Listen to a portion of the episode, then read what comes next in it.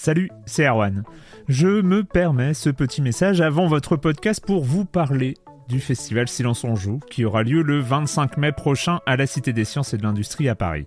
De 10h à 22h, on vous prépare une journée qu'on espère passionnante avec des discussions, des débats au cœur même de la Cité des Sciences et une soirée mémorable dans un grand amphithéâtre. La billetterie est ouverte, le lien est dans la description des derniers épisodes et vous trouverez aussi un lien vers la programmation.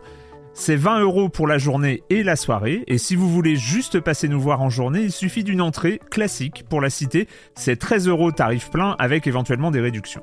C'est la première fois qu'on organise un truc pareil et on espère vraiment que vous répondrez présente et présent. En tout cas, nous, on a très envie de vous croiser de rencontrer celles et ceux qui nous écoutent chaque semaine. Rendez-vous donc le 25 mai et je vous laisse avec votre épisode de Silence en joue ou de la bande-annonce ou de Gâchette gauche ou de Dans la boucle. Enfin bref, bonne écoute.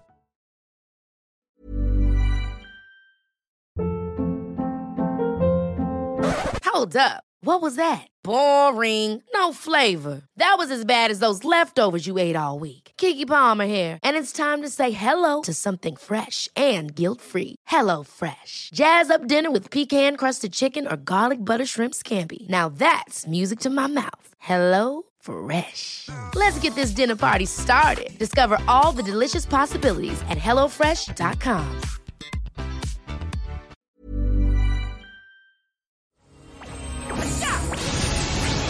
On me.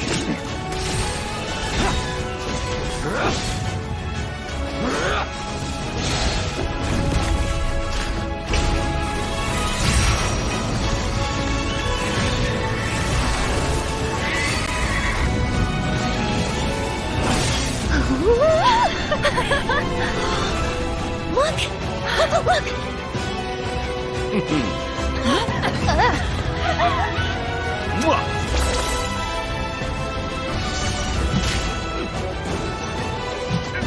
Bienvenue à toutes et à tous. Nous vous proposons aujourd'hui une interview exclusive de Naoki Yamaguchi et Yoshinori Kitase, respectivement réalisateurs et producteurs de Final Fantasy VII Rebirth. Yoshinori Kitase a aussi, c'est important, réalisé le Final Fantasy VII original. Cet entretien, qui a eu lieu en novembre 2023, a été effectué par Patrick Helio et Marius Chapuis. Bonjour à tous les deux. Salut Erwan. Salut, salut. Ça se prépare comment un entretien pareil D'abord, on relance les jeux en question. Alors, c'est pas désagréable, hein, on relance donc le, le, le, le remake, évidemment. Et bien sûr, le Final Fantasy VII originel sur cette bonne vieille PlayStation qui tourne toujours bien de mon côté. Sans blague. d'avoir un bloc optique euh, qui, qui fonctionne toujours. Donc, évidemment, on relance les jeux, on consulte de la documentation, et il y en a beaucoup sur, sur, sur ces jeux-là. Et c'est important, on discute pas mal entre nous, bien sûr. Ouais. C'est important de, bah, avant de, de se lancer sur, sur ce genre de d'interview, de, bah, de se mettre d'accord sur les, les sujets qu'on va qu'on va aborder, les questions qu'on va poser.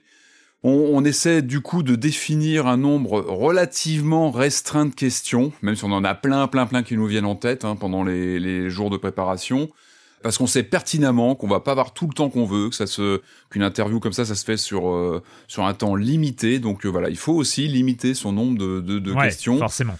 Donc moi d'emblée, je sais très bien que je vais causer euh, remake et rebirth, évidemment, mais le projet que j'ai, moi, c'est évidemment de poser quelques questions, de les cuisiner au sujet du Final Fantasy VII originel. Donc donc voilà, on prépare tout ça et puis bah, bah on se lance. Et puis très tôt, on a établi que l'angle qui nous intéressait le plus, c'était la place de cette nouvelle trilogie euh, Final Fantasy dans le grand ordre des remakes. Ce côté étrange de jeux qui sont à la fois euh, scrupuleusement fidèles au jeu original et en même temps capables de sortir des trucs bizarres, de contester l'ordre des choses dans, du, dans le grand final de Final Fantasy VII Remake.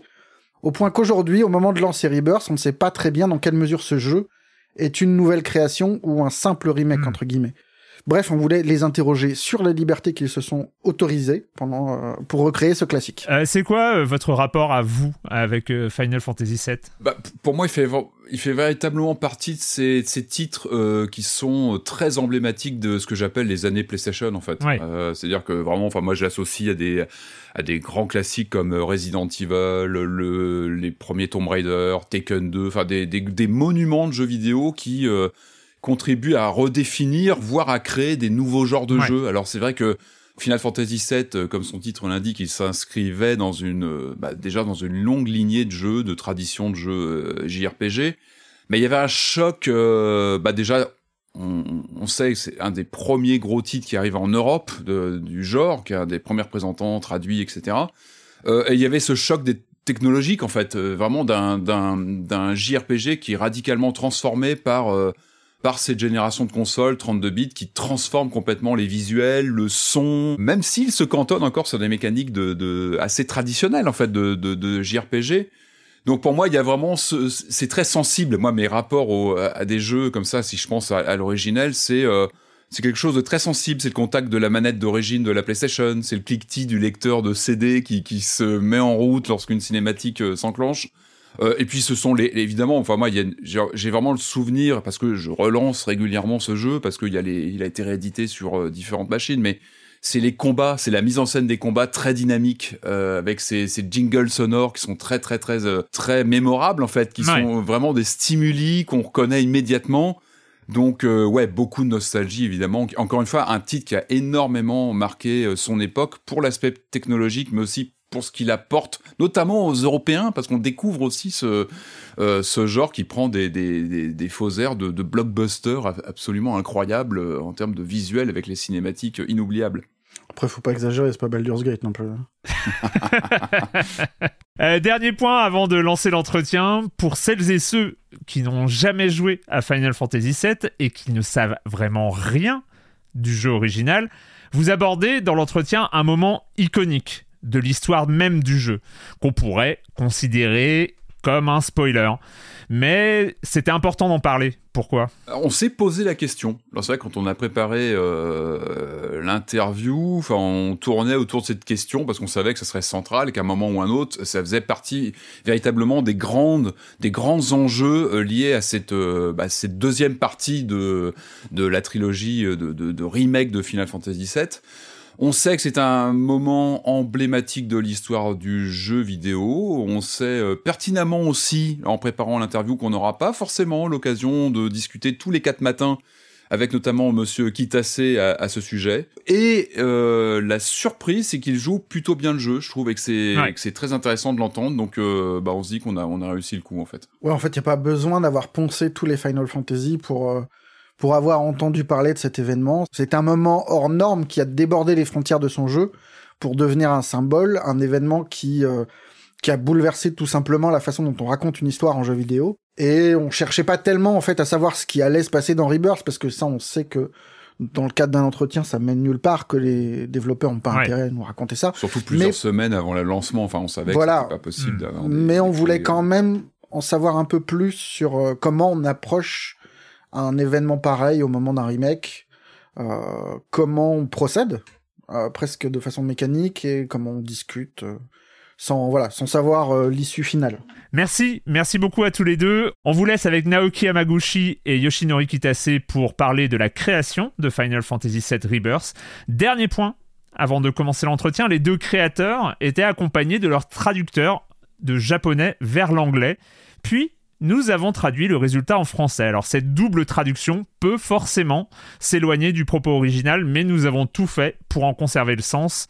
Et puis, euh, dernier point pour reconnaître qui parle, Marius double Naoki Hamaguchi et Patrick Yoshinori Kitase. Bonne écoute.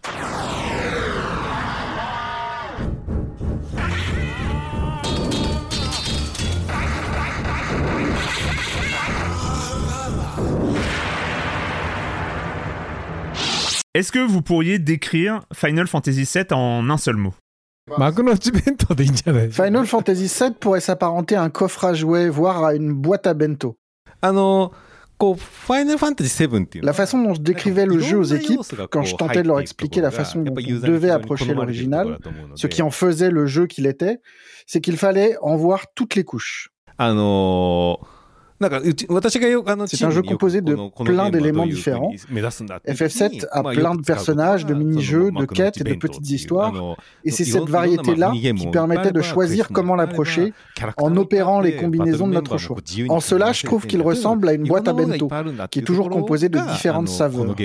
C'est le terme, en tout cas, qui me permettait le mieux de communiquer mon ressenti à l'équipe. Qu'est-ce qu'il fallait absolument garder de l'original selon vous? Aviez-vous tous les deux la même idée de ce que devait être ce remake?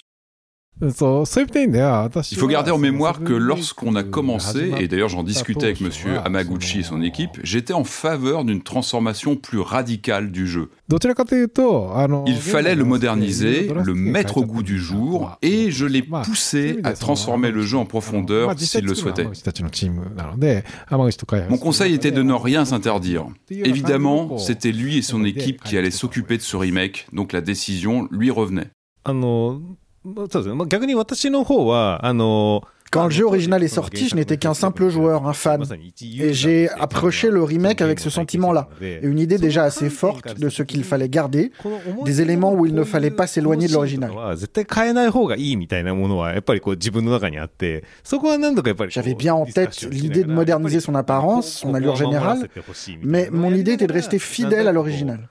ここはこういうところはこうしっかりこう原作の Sur certains points, je sentais bien qu'on pouvait agir avec davantage de liberté, s'autoriser plus de choses, transformer quelques points de l'histoire. まあいろいろあのストーリーを追加ししてしまおうみたいなところとかのバラン Et ス tout は cela 確か s'est にこう décidé au gré d'aller et retour entre moi et Monsieur Kitase.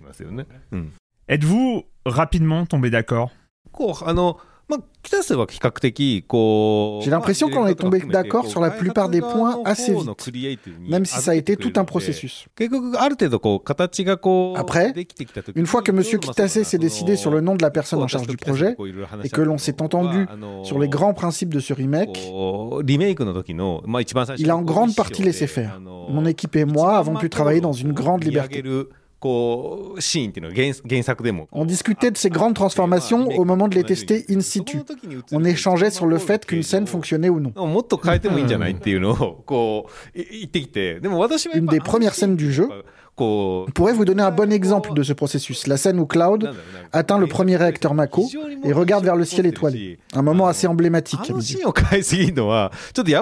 Monsieur Kitase est intervenu pour indiquer que l'on pouvait tout à fait changer la forme de ce réacteur, le moderniser, mais à mes yeux non, ça semblait trop étrange, il n'était pas question de toucher à ce moment qui était iconique. スカッションしししてなんでやっぱりこう Et je savais que d'autres, comme moi, ne voudraient pas qu'on touche à ce moment-là. こういう方向で Par conséquent, c'est moi qui ai poussé pour qu'on ne touche à rien. Ça dit assez bien le ping-pong qui s'est établi entre nous. まあ、あの、なんだろうな、あの、こういうちょっと近未来的なものを描いたような、あの、 Ah la question de l'évolution ah, technologique est intéressante. quand on se confronte notamment à un remake dans ce type de cadre d'anticipation ah se rapprochant de la science-fiction.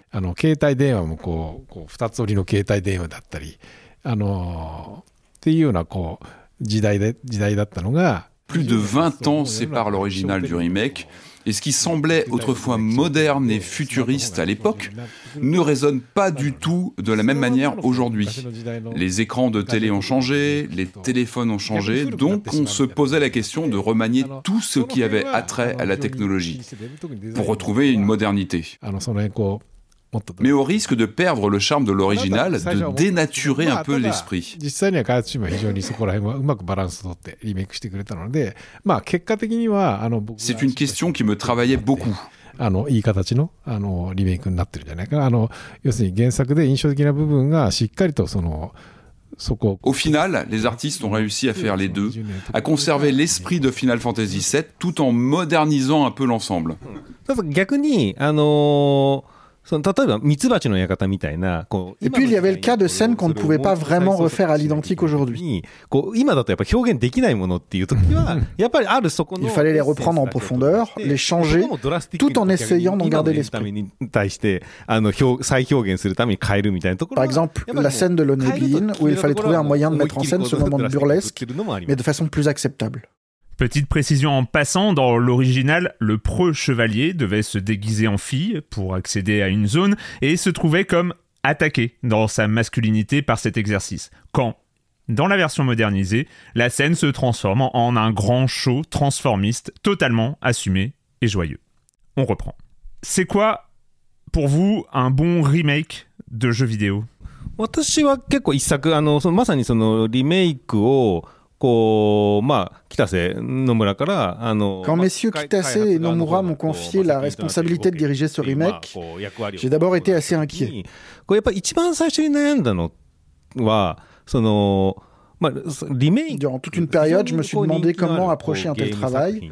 J'étais assez déchiré au sujet du degré de liberté que je pouvais m'autoriser, à quel point je devais scrupuleusement protéger l'original et dans quelle mesure je pouvais le transformer et comment justifier d'éventuelles transformations. なんだろうなこう非常にこう新鮮味を感じれるかっていうところは結構やっぱりこう最初 À l'époque, je me 悩みました posais toutes ces questions. でちょうどその時にあのー まあ、ディズニーの映画で「美女と野獣」がこう映画でこう公開されてたんですよでままさにあの映画のアニメだったものを実写にするっていうところでで Et euh, Disney sortait l'adaptation en prise de vue réelle de La Belle et la Bête. Je suis allé le voir et ça m'a ouvert les yeux.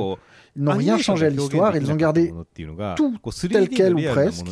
Mais la seule façon de présenter les personnages semblait ah, suffisante pour moderniser cette histoire, lui donner une touche plus contemporaine.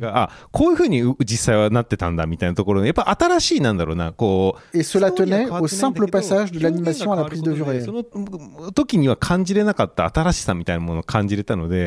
その時には感じれなかった新しさみたいなものを感じれたのであなやっぱりこうリメイク作品に対してこう作り込む度合いっていうのはあのなんか変に変えてやろう変えてやろうっていうよりかは原作の当時の設定のまま Ce que m'a appris le film, c'est qu'on n'avait pas tellement besoin de changer le fond de l'histoire, son propos, sa structure narrative, et qu'une simple mise à jour visuelle pouvait avoir un effet très puissant. Il me semblait que cette approche-là parlerait aux fans. Ce film a vraiment eu un gros effet sur ma façon de regarder le remake de Final Fantasy. Une question pour Monsieur Kitase. Ce n'était pas un peu étrange de travailler sur le remake de votre premier jeu en tant que réalisateur あのーそういった意味ではそのきっかけはまあ僕がもちろん作ったんですけど L'idée de faire ce remake vient de moi, en vérité. Il me semblait que le jeu d'origine, l'histoire, ses personnages, avaient une qualité assez universelle et qu'ils pouvaient résonner avec le public, quelle que soit l'époque ou le continent. Cependant, comme tous les jeux vidéo, il se heurtait à une obsolescence technique. La technologie de l'époque semble aujourd'hui très datée. PlayStation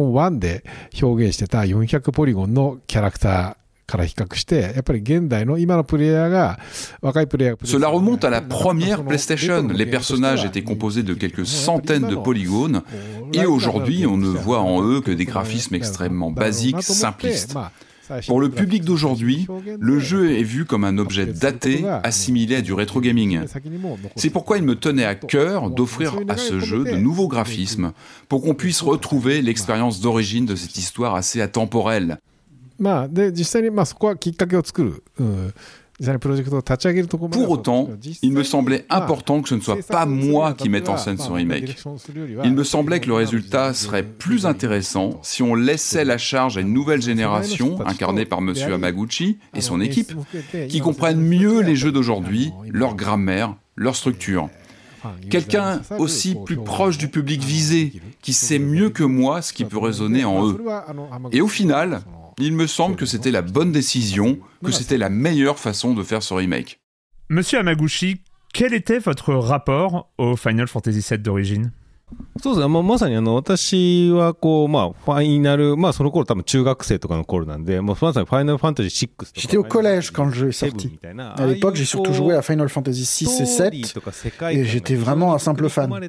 Mais ces jeux ont eu un gros effet あ sur の moi. 当時なかったんですよね。それこそそういうのってやっぱ、あの、アニメとか、あの、漫画とか。 Je savais alors combien les films, les dessins animés ou les mangas étaient capables de raconter de grandes histoires. Mais c'est avec ces jeux-là que j'ai découvert que le jeu vidéo était capable de se transformer en grande fresque pleine d'émotions. C'était une découverte car à l'époque, les jeux ne mettaient pas autant l'emphase sur l'histoire et les sentiments qu'aujourd'hui. Final Fantasy VII est resté pour moi une source d'inspiration quand j'ai débuté dans l'industrie. Et je voulais faire des jeux capables de produire ce type d'émotion que j'avais ressenti à l'époque. La modernisation graphique de Final Fantasy VII est évidente, mais ce remake fait aussi le choix d'écarter le système de combat au tour par tour, une composante pourtant essentielle du jeu original. Pourquoi あの私はあったと思思ってます。それはもうこう明確なこう理由があって、あの C'était nécessaire de laisser derrière nous ce système. Et il y avait à mes yeux une raison très précise pour cela. On On en revient à cette idée clé du jeu vidéo qu'est l'immersion. その没入感をすするためには、そのより L'idée que pour avoir l'impression d'être immergé dans cet univers, d'en être partie prenante, le joueur a besoin de feedback, de retour. Dans un jeu d'action, on presse un bouton et on a une réponse immédiate à l'écran. Quelque chose qui nous fait tout de suite ressentir qu'on a une influence sur le monde. ゲームを決定して、それに対してアウトアウトプットが来るまでのターンが、どうしても時間がかかると、そこに対してこうリアルタイム Or, le système en tour par tour impose un retard dans la transmission de ce この世 retour. 界にダイレクトに自分が体験してるという On presse un bouton 一個なんか et il faut un certain moment avant de pouvoir apprécier la conséquence du geste. あの tout est moins 世界観を immédiat. 体験してるっていうふうに感じてしまうので、あの今後やっぱりそのなんかターンベースがダメだというつもりは全くないんですけど、あれは非常にあれはあれで非常にいいこうゲ Ne vous méprenez pas, je suis attaché aux jeux en tour par tour. Je trouve ça super. Ils ont une dimension stratégique passionnante. Mais il me semblait que cela ne convenait pas à l'immersion et au réalisme qu'on souhaitait obtenir en passant à un jeu en HD avec une très haute résolution et qu'à l'inverse, l'action s'imposait. で結果として、あのまあ、そういう HD のゲームっていうのはよりアクション性のリアルタイム Il me semble que le feedback et l'immersion sont des éléments clés de ces jeux modernes. Est-ce qu'on peut en savoir davantage sur la différence d'échelle entre le Final Fantasy VII original et ce remake Le jeu vidéo a beaucoup changé en 25 ans. À l'époque, vous vous battiez contre des limitations techniques qui semblent moins décisives aujourd'hui. Contre quoi vous battez-vous aujourd'hui まあ、ちょっと難しいけど、あの、ね、あの、過去は天口は直接やってないし、現代は僕も直接そこまで。 Il est difficile de vous répondre précisément parce que Monsieur Amaguchi n'était pas présent sur le premier Final Fantasy VII et il ne sait pas comment on développait des jeux à l'époque. Et pour ma part, je n'ai pas été directement impliqué avec l'équipe de développement du remake. Donc je connais moins bien le volet contemporain. Mais je peux essayer de vous répondre depuis mon point de vue, depuis le banc de touche. D'abord, comme vous le mentionnez, justement, par le passé, on devait se battre avec les limitations techniques de la première PlayStation. Il fallait réduire tout ce que l'on montrait à sa plus simple expression. Mais les gens comprenaient. Ils savaient que si l'on adoptait une représentation aussi stylisée, minimaliste, c'était pour montrer tout un monde. On avait le choix entre créer tout un monde très vide ou tenter de condenser la représentation de chaque personnage pour les faire exister dans ce vaste espace. Les gens acceptaient ce compromis qui permettait d'en montrer davantage. Et ça coûtait moins cher à faire aussi. Ce qui nous permettait de produire un jeu avec autant de contenu.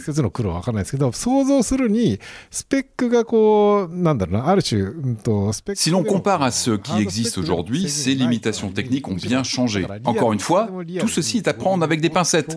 Je n'ai qu'une vue partielle du développement en tant que producteur, et il est tout à fait possible que je ne sois pas conscient de tous les problèmes que l'équipe a dû surmonter. Aujourd'hui, on peut faire bien plus de choses. あのなんだ、何年かかっても あの完成しないような、非常に大規模で、しかも大 On peut faire à peu près tout ce que l'on veut. Néanmoins, les restrictions sont ailleurs. Tout coûte aussi beaucoup plus cher. Les sommes investies, les calendriers de production, tout est beaucoup plus important de nos jours. On pourrait tout à fait se perdre dans la création d'univers, mais tout est affaire d'équilibre de calendrier, de temps qu'il est possible d'investir. Voilà ce qui fait office de contrainte aujourd'hui. Je dis que tout est possible aujourd'hui, mais au moment de lancer ce projet de remake, il me paraissait complètement inconcevable de parvenir à recréer tout l'univers de FF7.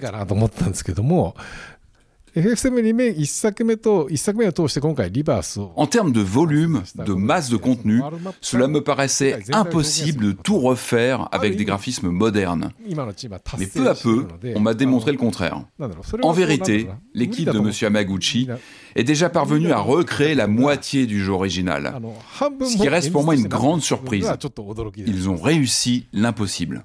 ちょっと私のこう、まあ、多分今のはこうプロデューサーよりというか、あんな観点で、私がじゃあ実際にこうクリエイティブな観点。Vous avez eu la version du producteur, mais j'ai l'impression que je peux vous offrir un autre son de cloche côté créatif. あの原作の時は私開発しなくて、あの、pour moi, la grosse différence entre la façon de faire hier et aujourd'hui, Tiens au fait qu'à l'époque, la qualité des jeux tenait aussi à leur habileté à ne pas tout montrer. Ah ah Ils ne pouvaient de toute façon pas tout montrer à cause de limitations techniques. Mais au-delà de ça, certains jeux savaient se reposer sur l'imaginaire du joueur. C'est le joueur qui remplissait les blancs. On pouvait se balader dans une grande zone et arriver au bord de la carte et soudain apparaissait un écran noir, avant qu'on se retrouve téléporté dans une autre zone. Le joueur savait de quoi il retournait. Son esprit travaillait pour remplir ses creux, Imaginez ce qui pouvait bien être arrivé au personnage entre ces deux zones. こうなんか想像して膨らましてくれるみたいなことがむしろこうた Mais 楽し aujourd'hui, いと思える avec le 感じの niveau de détail et de あの réalisme que ま l'on a 漫画の atteint, 小回りとかに ce genre de 近い choses n'est plus あ possible. の Si on それで成 refaisait り立ってる exactement la ゲー même ムだと思 chose, うんですよ une grande et belle zone 今の時代 où は l'écran vironnoir もう quand on atteint ses グラフィッ limites, クがとに le かく réflexe リアル des joueurs ne で sera pas de chercher à あの imaginer ce qui もう s'est リ produit あ entre の ces deux なん espaces, だろうな mais de dire, ah, bah, ceux-là, ils ne savent pas faire un あ jeu. の急にじゃああの 3D のリアルなマップを歩いてたら暗転されてなんかこう先に飛んだら À l'époque, le jeu vidéo empruntait encore au langage de la bande dessinée. Ces zones ah, vides produisaient quelque chose de comparable à l'espace intericonique, au vide entre les cases d'une bande dessinée. Ce n'est plus le cas aujourd'hui.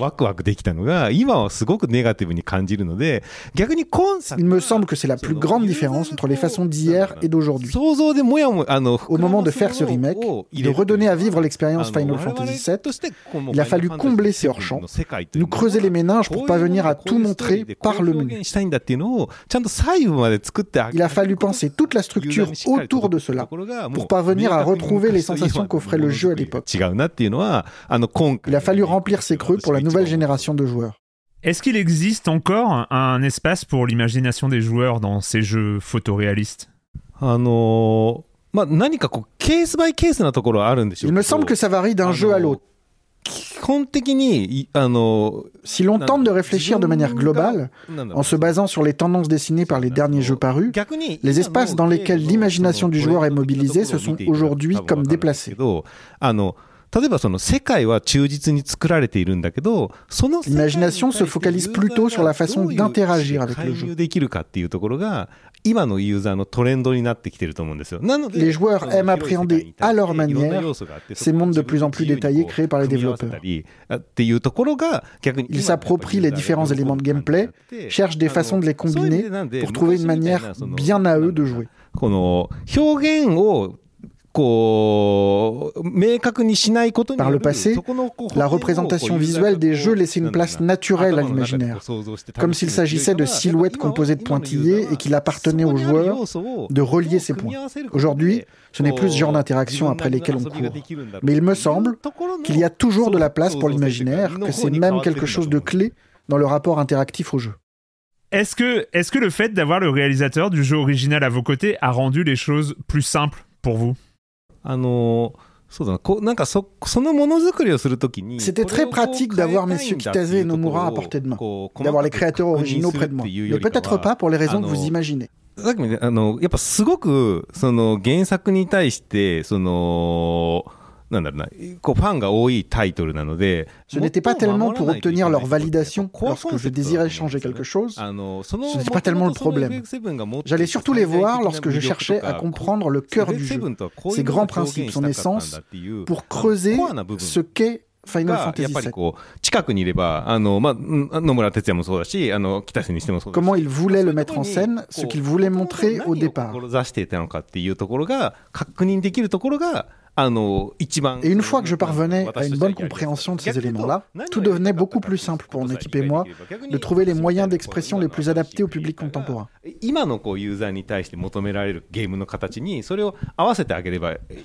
C'est surtout par cette dimension-là, pour vérifier ce que le jeu original cherchait à transmettre, que la présence de messieurs Kitase et Nomura était essentielle à mes yeux.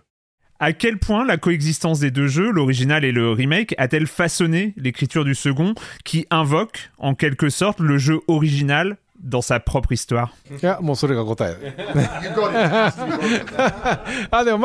Je pense que vous tapez juste avec votre dernière remarque, parce qu'il fallait, d'une façon ou d'une autre, que l'histoire de remake puisse avoir un sens autonome, qu'il puisse se comprendre par lui-même. Mais une autre façon de l'approcher, un de ses thèmes sous-jacents consiste à lire l'histoire du jeu original comme le destin, le fatum, et à installer les personnages du remake dans une confrontation face à cette histoire qui est déjà écrite pour eux, et de voir à quel point ils sont prêts à céder ou à combattre ce destin. Pour le coup, c'est le genre d'histoire qu'on ne peut écrire et rendre amusante que si on la met en regard d'une histoire déjà écrite, indépendante du remake. Ils peuvent donc bien cohabiter l'un à côté de l'autre. Que va-t-il arriver, euh, selon vous, au jeu original Est-ce qu'il sera toujours joué ou est-ce qu'il va tout simplement être remplacé par sa version plus contemporaine まあそうですねあの Steam にはずっと置いてあるので Le jeu est toujours disponible sur Steam en tout cas. Donc je pense que les gens まあ y やっぱあ joueront. のスマート Je pense qu'il y aura toujours un besoin de revenir à l'original. Certaines personnes qui vont découvrir Final Fantasy VII par son remake auront l'envie d'en savoir plus et pourront se tourner vers l'original pour euh, voir à quoi il ressemblait et constater ce qui a changé. Il me semble que la version mobile du jeu original pourrait dans ce cas être plus attirante. En vérité, une grande partie de l'équipe de développement du remake s'est tournée vers cette version-là quand le projet a été lancé et qu'il a fallu jouer et rejouer à l'original pour l'étudier. Ils n'avaient pas beaucoup de temps, ce sont des gens très occupés et la version pour téléphone leur permettait de jouer pendant leur trajet vers le bureau. Mais globalement, je pense qu'il y aura toujours des gens qui exprimeront l'envie de rejouer à l'original. Quelles sont les leçons que vous avez apprises lors du développement du premier volet qui vous ont été utiles au moment de s'attaquer à Rebirth? そうです。まあそこはやっぱりあの、そなんだろうな、その原作 Je crois que l'élément le plus essentiel que nous a appris Remake, c'est à quel point on pouvait réimaginer chaque リアル élément de にこ Final う、まあ、再 Fantasy 創 VII. 作してあげることが、なんかユーザーに対して、こう、まあ La réalisation du premier volet nous a permis de beaucoup travailler ce sujet, de mesurer jusqu'où on pouvait aller, de voir quel degré de réalisme on devait atteindre pour que le jeu semble moderne et excitant, qu'il réserve des surprises. et de voir aussi jusqu'où on pouvait aller en matière de surprise. Ça nous a aidé pour la suite. Une fois qu'on a trouvé le bon équilibre sur le premier volet, c'était beaucoup plus facile d'appliquer la même méthode pour le reste de l'histoire. Un exemple évident serait la parade d'intronisation de Rufus à la Chine. où il est nommé président de la Chine. Il fallait qu'on mette certaines choses dans cette scène, mais on s'est débrouillé assez vite. Et on a réussi à ajouter de nouveaux éléments de gameplay, on a modifié des choses, mais pour parvenir à une scène finalement assez proche de celle du jeu original. Et la clé, c'était vraiment de trouver cet équilibre dont je parlais plus tôt.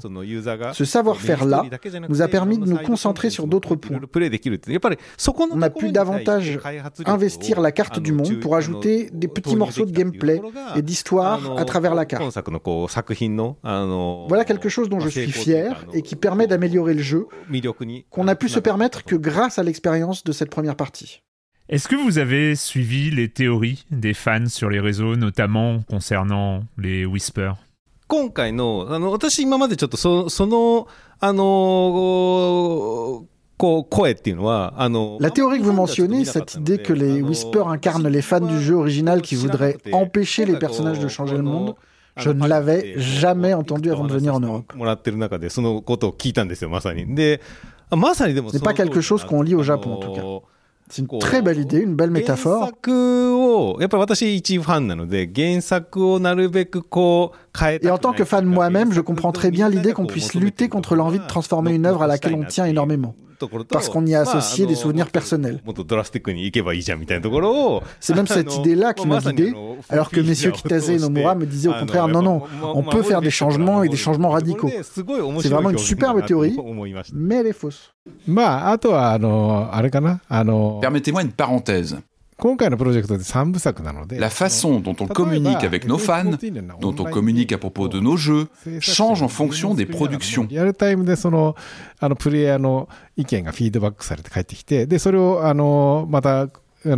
Certains jeux, comme notre MMO Final Fantasy XIV, installent une communication permanente, un euh, aller-retour entre les feedbacks des joueurs en ligne et les réponses de l'équipe de développement. Euh, euh, ce qui débouche sur des mises à jour constantes, un modèle où le contact est très rapproché.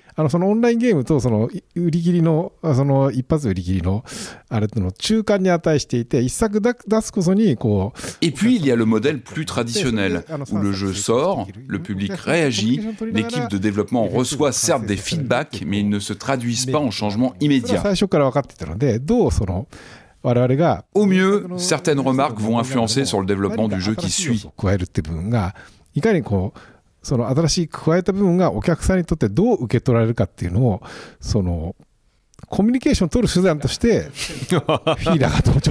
Cette nouvelle trilogie FF7 est intéressante car elle se trouve un peu à mi-chemin entre les deux modèles.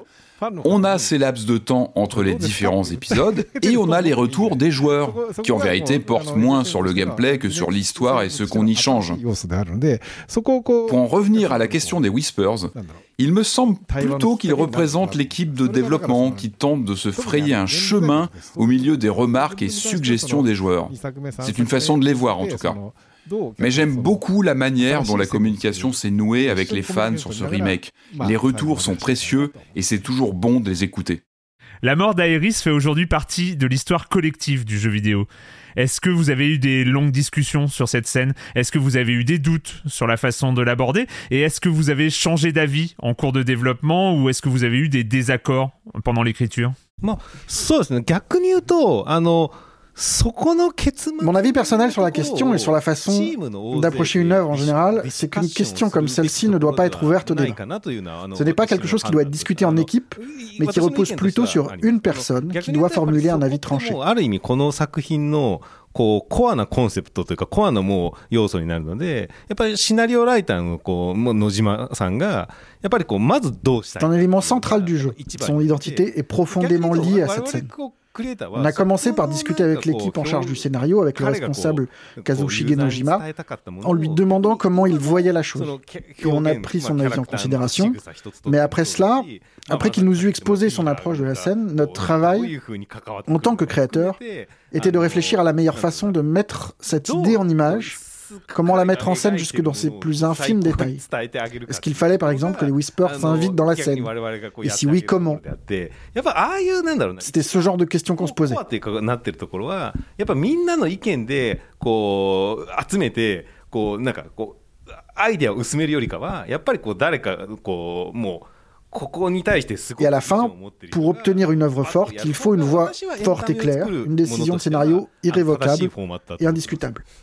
なんで逆に我々があのやってあげることはその彼が表現したいものって実際にゲあのやっぱテキストベースになるのでそれをこう実際に 3D のゲームに Une fois que nous nous sommes entendus sur le script, このままだと on est encore loin du 伝わらないなとか produit ってい.うのってやっぱりわ我々が一番最初に気づいたりするのでそこを逆にこうちょっとしこういうふうに修正した方があのいいんじゃないかみたいなキャッチボールをして Le scénario n'est qu'une やっぱりこう explication de 元々 texte. ユーザーに伝 Il えたかった restait tout un travail pour 台本 définir シナリオ comment intégrer ce moment à un jeu, ゲーム体験に持って pour trouver comment l'exprimer en 3D. C'est là que débute vraiment le travail d'aller-retour avec l'équipe, pour trouver de quelle manière on s'y prend, quoi montrer exactement et comment le faire. Est-ce que vous aviez à l'époque anticipé le fait que cette scène devienne si iconique まあこんだけ印象に残る形になったかどうかは当時はあの そこまで想像できなかったですけど当時、まあ、どんな思いで作ったかっていうところだけお伝えすると Il me semble que personne n'aurait pu imaginer que la scène aurait un tel impact. En revanche, je peux tenter de vous expliquer le raisonnement qui m'a conduit à réaliser cette scène. 子供のユーザーさんにあのわ私たちじゃないですけどどっかの雑誌でアンケートを取った時に、あのー人が死んだらあの Tout ça remonte à un magazine pour enfants, je ne me souviens plus lequel, qui à l'époque du développement avait publié les résultats d'un sondage demandant à ses lecteurs ce qu'ils pensaient qu'il advenait après la mort. Est-ce qu'on revenait à la vie ou pas? C'est effectivement une notion que l'on croise un peu partout, dans les contes, les histoires pour enfants. Cette idée que l'on peut ramener les gens à la vie comme par magie. Et j'ai été un peu choqué par le résultat, qui montrait que 80% des enfants japonais pensaient qu'évidemment, on revenait à la vie après la mort. の子供の感覚の中でその生き返るんじゃないかっていう感じのことを真面目に思ってる人がたくさん Alors j'ai voulu faire quelque ショ chose. ックを受けたんですよね D'une certaine façon, j'estimais qu'en tant que développeur de jeux vidéo, on entretenait cette croyance parce qu'on ne compte plus les jeux où la résurrection est monnaie courante. まあ、ある意味事実と違う部分があるので、ちょっと責任を感じてる部分があって、そこは、 J'avais envie de faire quelque chose. J'avais l'impression de contribuer à la fabrique d'un mensonge, et c'est avec cette idée en tête que j'ai tenté de montrer un autre visage de la mort dans FF7. Bien qu'à mes yeux, la résurrection ne soit pas un thème clé de 決し FF7. てあの生命が生き返るようなストーリーでもないし、また死んだとしてもそれがすごくなんだろうな。 Même si on pourrait avancer le contraire, sans vraiment avoir 感動的な tort. ストーリーにしてもダメだろうなと思ったんですよね。 あのそこで思ったのはだから Je ne voulais pas non plus tomber dans la peinture d'une mort sacrificielle, héroïque, où la mort est justifiée comme un sacrifice nécessaire pour le bien commun. 今までいた人が突然いなくなる喪失感っていうかな。あのそこにはこう何かの怒りとか。 Mon approche a été de creuser les sentiments qui se réveillent lorsque l'on perd quelqu'un qui nous est proche. Cet instant où tout d'un coup, cette personne qui était tout proche de nous n'est plus là. Les émotions qui surgissent avant même la tristesse ou la colère. Je pense que pour beaucoup de monde, ce premier sentiment, c'est le vide, la perte, l'impression qu'on ne sait plus quoi faire. C'est autour de ça que j'ai tenté de mettre en scène la mort d'Aéris. L'idée qu'on réponde immédiatement à la perte par la colère ou la tristesse me semblait être quelque chose de déjà trop stylisé, trop typique du jeu vidéo, une réaction archétypale le vide devait prévaloir. 今の聞いて、あの、こう、私と当時、その、まあ、まさに、こう、一ユファン、ユーザーだったんで、やっぱ思うのが、やっぱあの当時って、あの、まあ、アメコミも C'est à そう peu だ près し ce que j'ai 日本の ressenti à 漫画も l'époque. そうだけど En tant que simple joueur, en tant que simple spectateur de films, de séries ou lecteur de BD, il était entendu pour nous que les personnages principaux ne meurent jamais. 急にだ誰かが死んだりとかっていうもの多いですけど、あの当時ってやっぱり、なんかこう、その、なんかこう、 Euh, quoi qu'il arrive au héros, on savait qu'ils allaient s'en tirer. Et FF7 a été, il me semble, le ou l'un des premiers à ne pas suivre cette règle. Quand on jouait, on réalisait qu'elle était vraiment morte.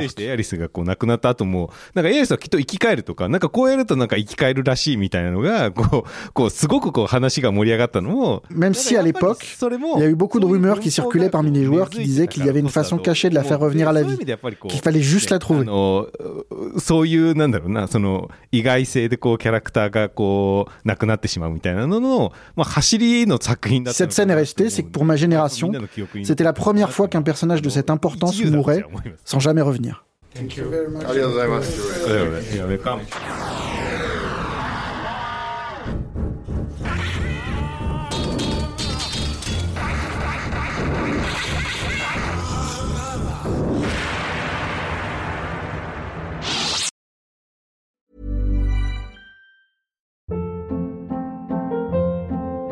Hold up. What was that? Boring. No flavor. That was as bad as those leftovers you ate all week. Kiki Palmer here, and it's time to say hello to something fresh and guilt-free. Hello Fresh. Jazz up dinner with pecan-crusted chicken or garlic butter shrimp scampi. Now that's music to my mouth. Hello Fresh. Let's get this dinner party started. Discover all the delicious possibilities at hellofresh.com.